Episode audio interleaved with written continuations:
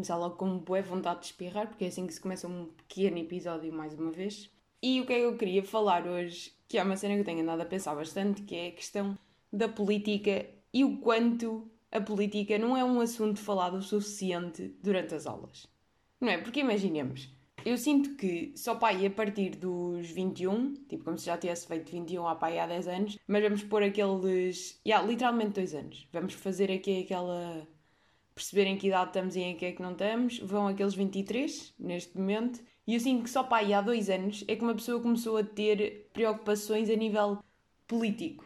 E isto é só por si ridículo, não é? Porque uma pessoa começa a votar aos 18, portanto acho que não faz absolutamente sentido nenhum nós chegarmos aos 18 sem ter qualquer tipo de noção. Agora é assim, também se isto é um problema meu, porque também é aquela cabecinha de quando era mais nova, porque agora já é imensamente velha e imensamente experiente, uh, de não querer pesquisar e de não se querer informar ou de nem sequer ter interesse, pá, é possível. Mas também é possível que todo este desinteresse seja criado pela forma como a sociedade. Não é como a sociedade está feita, mas é basicamente como, por exemplo, na escola, porque é que nunca nos falaram sobre isto?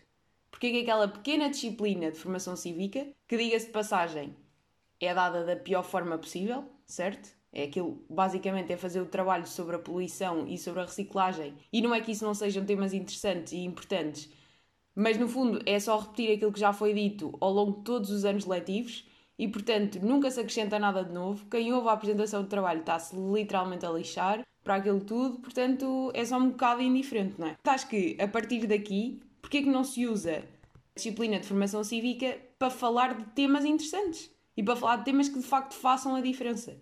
E é assim, até podia ser por trabalhos na mesma, podia ser por dar aulas com um professorzinho a falar sobre assuntos, podia ser convidar não sei quem e vai, podia ser por jogos, podia ser por dinâmicas e vamos fazer aqui um debate sobre este assunto.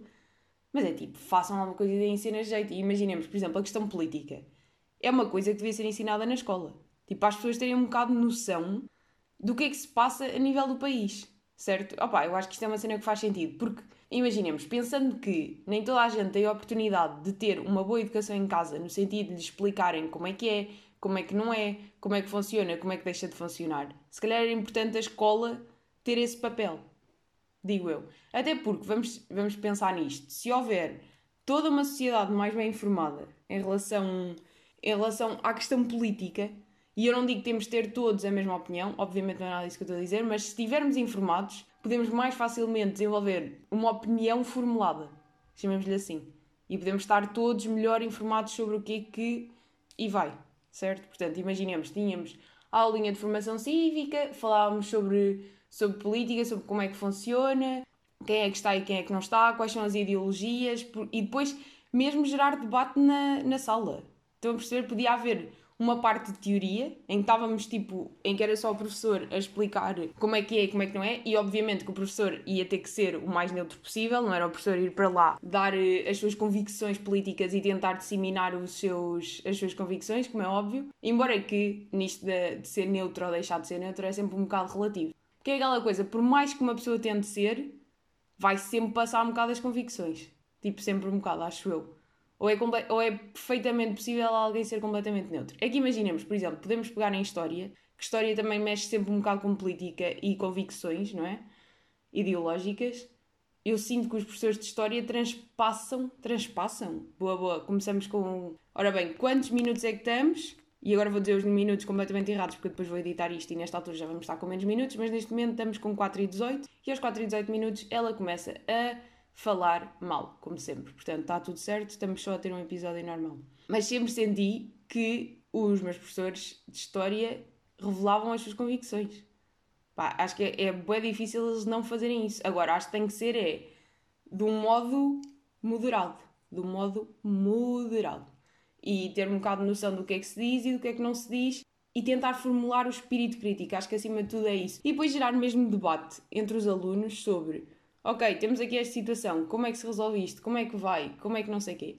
E onde é que eu quero chegar com este, com este assunto todo? Porque, como já todos sabemos, ou espero eu que já todos saibam, votar não só é um direito, como é um dever. Aquelas pessoas que dizem que não entram em política, pá, temos pena, têm que entrar. Porque é uma coisa que é. Porque não entrar em política é só um absurdo por si só. Porque é a forma como a nossa sociedade está organizada, é a forma como as coisas que nos afetam no nosso dia a dia se resolvem, no fundo. Não é se resolvem, mas é. Ou seja, nós só conseguimos viver. A política é uma cena que está intrínseca na forma como vivemos, não há como contornar, não há como. Ai, eu agora não quero saber de política, então agora vamos. Não, porque isso depois vai-te sempre afetar em qualquer momento. Portanto, eu acho que isto nem é bem uma escolha, é, é temos que estar todos informados e temos que fazer um esforço ativo por isso. E contra mim falo que demorei bastante tempo a chegar lá e a perceber isso. E sinto que mesmo hoje em dia, depois de já ter pesquisado, de ver isto, ver aquilo, está a tentar notícias e vai ouvir este e ver aquilo e não sei o quê, ainda não estou, pá, sinto que estou tipo naqueles 10% de conhecimento. Tenho que começar a ler mais livros, pesquisar mais, ver mais cenas ainda e agora perdi-me um bocado em não era por aqui que eu queria ir. Voltando à questão de, de ser um direito e, e, ou de ser um dever e blá blá blá, e vamos parar de fazer blá blá blá porque não interessa nada estar a falar assim. Uh, mas voltando à cena de ser um direito e um dever, acho que se na escola as pessoas fossem informadas em, de forma em condições, não é? De forma em condições. Epá, a sério, as minhas construções linguísticas são da cena mais fascinantes que eu já ouvi. Mas, mas tínhamos logo, se calhar, miúdos que vamos por aí aos 15, 16 anos, imaginemos que começavam a aprender isto no secundário, que se calhar desenvolviam um espírito crítico muito melhor e depois, se calhar, quando fossem votar com 18, já estavam a votar com muito mais consciência e se calhar até já iam votar, não é? Porque depois também há grande, o grande problema de não se ir votar. E pensemos que isto iria só gerar uma sociedade melhor. Se todos estivermos mais informados, a sociedade é sempre melhor. Sempre melhor, porque se o indivíduo. Porque isto é aquela velha questão do se o individual estiver bem, à partida o conjunto também está. Porque no fundo o que é que lixa as relações, o que é que lixa um grupo, o que é que lixa as coisas? É quando as pessoas não estão bem, depois acabam por transparecer isso para as suas relações. Diria eu, né? Tipo, é, é aquele clássico de, por norma, obviamente não é sempre, mas por norma, aquele eitezinho de, de net, aquele eitezinho nojento, que é tipo, às vezes uma pessoa vê até fica parvo como é que como é que há pessoas que conseguem despender do seu tempo para fazer aquilo. Tipo, no fundo, aquelas pessoas fazem aquilo porque estão mal com elas próprias. E portanto, se resolvermos a questão das pessoas estarem mal com elas próprias, e agora já estou a ir para caminhos que não têm nada a ver, mas que no fundo têm, que é basicamente tu, em vez de ser o mal com elas próprias, vamos pegar na questão da desinformação. é pá só temos a ganhar todos com isso. Se toda a gente estiver informado, só temos a ganhar com isso. Imaginemos, ontem, vamos pegar na questão das máscaras e de corona, que já não, assim que já não falo de corona aqui há uns tempos, já, já estou com crédito para falar. Nós aqui em Portugal, no fundo, temos sorte de utilização de máscara em espaços interiores seja obrigatório. E no fundo nós temos sorte nisto, porque eu não sei se vocês estão a par, mas Estados Unidos é a balbúrdia completa de há pessoas neste momento que dizem que não querem usar máscara porque é um procedimento médico e nós não podemos obrigar ninguém a fazer um procedimento médico. Tipo, the fuck. Ou, ou quando me vêm dizer que não usam máscara porque, porque depois estão a respirar oxigênio e que não lhes faz bem, blá blá, e que o vírus não é assim tão perigoso e pronto claramente estas pessoas estão completamente desinformadas. É ignorância pura. É que tu, nós ouvimos estas pessoas a falar e é tipo, pá, sua cabeça de burro mesmo. É, não entra aí informação nenhuma e estás a fazer um julgamento ou estás a tomar uma posição com base em nada. E, e eu acho que as pessoas ainda não perceberam que nós não podemos ter opiniões sobre coisas que não conhecemos. Isto para mim é mesmo básico. Eu acho que é preferível quando há determinada situação no qual nós não estamos informados o suficiente, é preferível dizer não estou informado sobre isto, logo não tenho opinião, do que estar a emitir opiniões que simplesmente são fundamentadas por zero.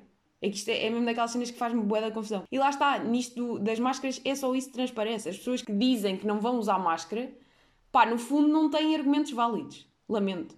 Porque por acaso, defender opiniões é, é uma arte, quase eu, eu acho que é, é tu conseguires, imaginemos, nem toda a gente tem a capacidade de, de ter argumentos para defender as suas próprias opiniões. Porque há argumentos que simplesmente não são válidos.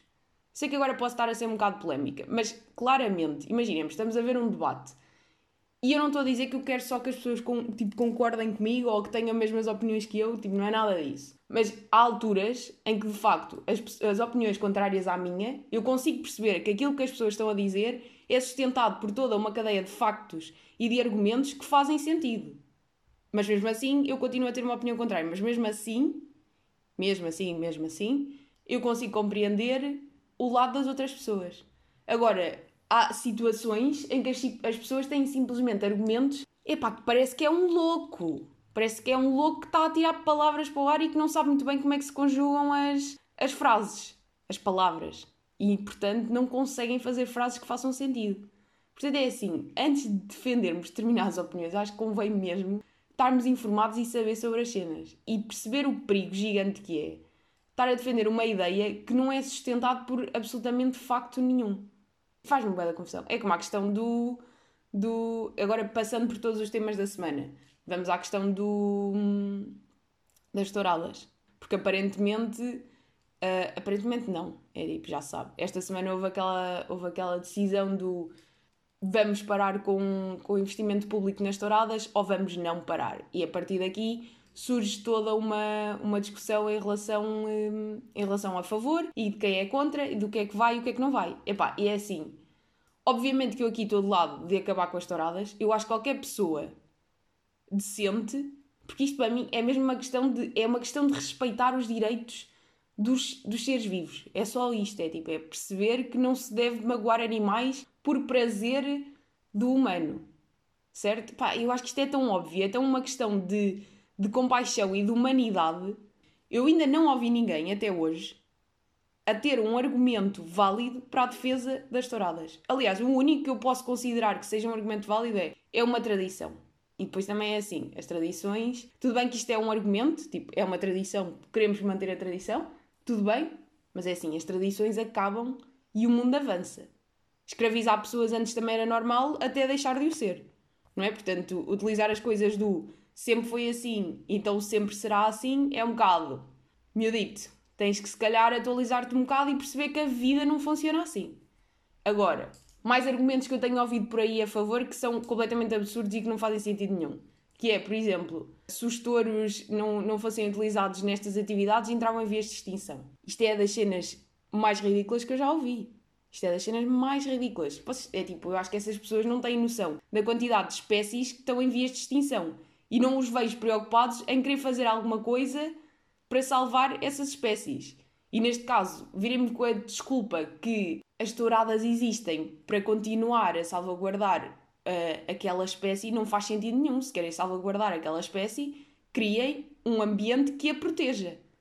Em todos os sentidos da palavra. Não é salvaguardar uma espécie para depois andar a espetar ferros nas costas para ela sangrar. Porque eu acho que qualquer pessoa com dois dedos de testa consegue perceber que se eu estou a espetar um ferro nas costas de um animal e ele sangra, obviamente que isso provoca dor. É tipo, obviamente, não há nenhum animal que tenha sido concebido, nenhum animal existe na Terra para sofrer.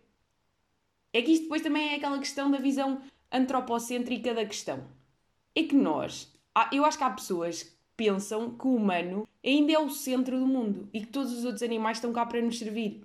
E é tipo, deixem-me só dizer-vos uma cena: o humano é só mais uma espécie do mundo que por acaso devido a todo uma, um conjunto de condições que se reuniram ao longo destes milhares de milhões de anos que passaram aí, milhares de milhões, porque é assim que se fala, o humano evoluiu e conseguiu chegar ao ponto onde está. Mas isso não lhe dá o direito de agora abusar de todos os animais que têm à sua volta, simplesmente nós somos superiores. E atenda-se que superiores estão a ser, está a ser acompanhado por aspas, porque obviamente nós não o somos. Nós somos só mais uma espécie. E não temos o direito de infligir dor em outras. Ponto. Parágrafo. É que isto para mim nem me parece uma discussão plausível de se ter. É só óbvio. Certo? E eu acho e ontem estava a ler uma coisa bastante interessante que eu até posso ir aqui buscar ao meu pequeno Instagram, que agora obviamente não vou encontrar porque estava com o telemóvel em modo voo, porque não quero ser interrompida, né? E agora vou demorar só bué de tempo a encontrar e não vou conseguir encontrar. E onde é que está? E não encontro, claro. Isto é a história de uma miúda que, que eu descobri aqui ontem, que se chama Vegan Portuguesa. Basicamente ela está a falar sobre, sobre a parte psicológica que está por trás das pessoas que acham que as touradas são aceitáveis, no fundo. E basicamente isto assenta na racionalização do sofrimento do touro. É adotado de uma abordagem naturalista que não vê o touro como uma vítima de violência ou tortura, mas sim como um animal naturalmente inclinado para, para entrar na praça e lutar. Ou seja, neste, na cabeça destas pessoas, os touros existem, touros ou touros, fica a questão. Os animais, estes animais existem para lutar. Tipo, como se isso fosse o propósito de vida de alguém, tipo, de algum animal, de algum ser vivo. O propósito de vida de uma espécie é chegar aqui, conseguir sobreviver e conseguir reproduzir-se. Na base da biologia é isto. Nenhuma espécie surgiu para lutar ou para sofrer ou whatever, por favor. Mais, continuando a ler mais, associações protoradas chegam mesmo a defender que os touros gostam disto, faz parte da espécie, como se tivessem genes que os, que os tornassem agressivos e predispostos a lutar. É que eu nem tenho palavras para o quão absurdo isto é e nem consigo sequer conceber como é que há pessoas que acreditam mesmo nisto. É que isto depois é aquela coisa de as pessoas acreditam nisto porque interiormente lhes dá jeito acreditar naquilo, não é? Porque andaram anos e anos a viver de, do sofrimento de animais, nunca se questionaram bem sobre isso. E imaginemos, não estou a dizer que está certo nunca serem questionados sobre isso, mas tal como eles nunca pensaram sobre isso, nós também não pensamos sobre muitos assuntos que estão à nossa volta, certo? Agora, acho que o importante é, a partir do momento que alguém nos chama a atenção para alguma coisa, devemos pensar, informar-nos e se calhar mudar a nossa opinião em determinados aspectos e determinados assuntos faz sentido, não é? nomeadamente este. Outra técnica usada pelos aficionados condenar os que condenam, pois claro, ou seja, essas pessoas também têm um bocado a tendência para. Ou seja, viram isto tipo do outro lado. É como se quem defende que as touradas devessem acabar tivesse interesse pessoal em acabar com aquilo, quando é exatamente o contrário. Consi ou seja, eu vou ler que é mais fácil para não me estar a explicar mal. Consideram que os que defendem as touradas como pessoas que têm princípios éticos e morais e veem os anti-touradas e ativistas como terroristas e mal intencionadas e como pessoas motivadas por interesses pessoais. Pá, e quão irónico é isto? Porque basicamente quem defende as touradas está a fazê-lo so, tipo, somente por uma questão de interesses pessoais.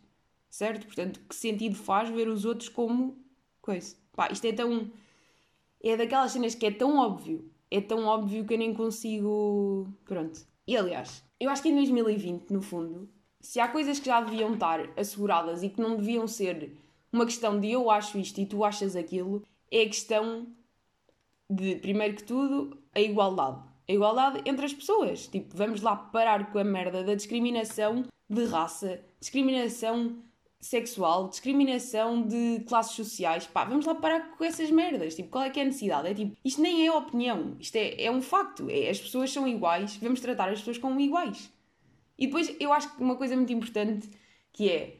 Há pessoas que defendem, ah, não, mas porque as outras pessoas têm direito a ter a sua opinião e não sei o quê. Mas é assim, uma coisa é termos uma opinião sobre eutanásia, é legal ou não é legal. Isso é uma coisa. Há uns que são a favor, há uns que são contra.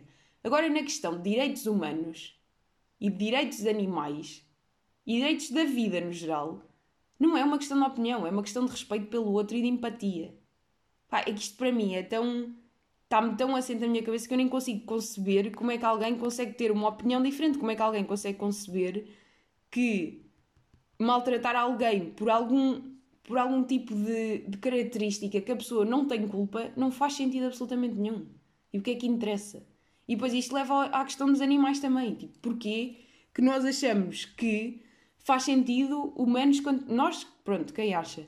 Faz sentido que os humanos possam continuar a maltratar animais porque lhes dá prazer ver isso. É, é uma coisa tão, tão absurda e tão ridícula que eu nem, nem consigo chegar lá. É, e depois a questão é como é que se tira prazer estar a ver um animal com sangue nas costas? Que é literalmente isto. É tipo, como é que isto é possível? Pá, pronto. E, e foi um, um, episódio completamente em tensão e que não era nada disto o meu, o meu objetivo. Eu ia só falar de política. E depois isto de repente começa a andar por aí. Olha, mas também foi uma semana intensa a nível de, destes assuntos, portanto uma pessoa também tinha que pegar e tinha que ir aqui. Depois também podemos falar aqui de, da importância do jornalismo. Porque imaginem, por acaso eu acho que nunca tinha pensado muito nisto antes, mas o jornalismo de facto é um dos pilares da sociedade. Agora parece bem que estou a exagerar e é tipo, uau, wow, grande ideia, grande exagero. Mas no fundo é. Porque no fundo, as nossas opiniões muitas das vezes estão moldadas pela forma como as informações nos são tra transmitidas. E se, das vezes uma, o jornalismo é bem feito, se calhar conseguimos que a nossa percepção que a percepção geral de uma sociedade seja uma cena, enquanto que se o jornalismo for mal feito, a percepção vai ser outra. E por isso é que é muito perigoso aquelas pessoas que adotam a teoria de fazer jornalismo para vender. Porque podemos pegar aqui no clássico CMTV, que aqui também tem toda uma outra opinião que posso descortinar, que é, primeiro que tudo, o que, o que é que está aqui? Ou seja, a CMTV tem audiências, obviamente que sim. E tem audiências porquê? Porque eles são, não é polémicos, mas são. Hum, ai, como é que se diz? Agora está-me a faltar a palavra. Não é excêntricos, não é. Aquela frase clássica que eles usam, não é? Que é mesmo para chamar a atenção e para puxar aquela cabecinha do. pá, parece que dá vontade de ver de tão mau que é. Eu acho que é isto. Tipo, no fundo, a CMTV é puxa ao máximo pelo mal e pelo, por aquele escrutínio todo de, de buscar aquelas palavras certas para puxar a, a imagem da, da cena e dar toda, não sei o quê, blá blá, e estou a entrar por caminhos completamente moviços porque não estou a encontrar a palavra e estou-me a explicar completamente mal. Mas no fundo, o facto de eles fazerem isso faz com que há pessoas que vejam. E depois é assim. Eu continuo a achar que aqui tanto está mal o que vê como o que faz. Porque quem vê está só a alimentar que este tipo de conteúdo continua a ser feito. Portanto, malta que não gosta da CM, não vejam. Eu simplesmente recuso-me a ver coisas da CM. Porque não quero contribuir para aquele tipo de jornalismo. Quem vê e fala mal daquilo, pensem, vocês, vocês pessoas que veem, estão a contribuir para que aquilo continue a acontecer. Porque se ninguém vir, ninguém faz. Quem faz, obviamente, também está mal, porque se vamos pensar na questão jornalística da coisa e no que é que é a missão do jornalista, que é trazer informação. Informação, não é, não é o descalabro que a CM é. Aquilo também não faz sentido nenhum. Eu acho que se fosse jornalista, o meu limite era trabalhar para aquele sítio. Que é completamente. Opa, são, são, aquilo nem é informação, aquilo é, é pegar em lixo e fazer daquilo uma cena excelente. Literalmente. É, aquilo é lixo.